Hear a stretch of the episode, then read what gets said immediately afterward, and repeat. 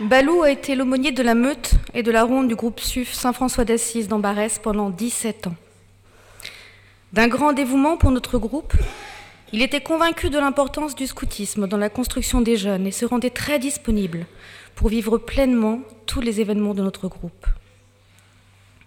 Quelle était sa joie de saluer un scout avec ou même sans uniforme, et quel que soit le lieu de sa rencontre? Il avait la simplicité de la rencontre et avait à cœur de se rappeler le nom de chaque louveteau et de chaque Jeannette. Son rire spontané et joyeux ne résonnera plus ni dans la jungle ni dans la forêt, mais les traces de son passage sur la terre scout rendront toujours témoignage de tout ce qu'il a apporté à des centaines d'enfants.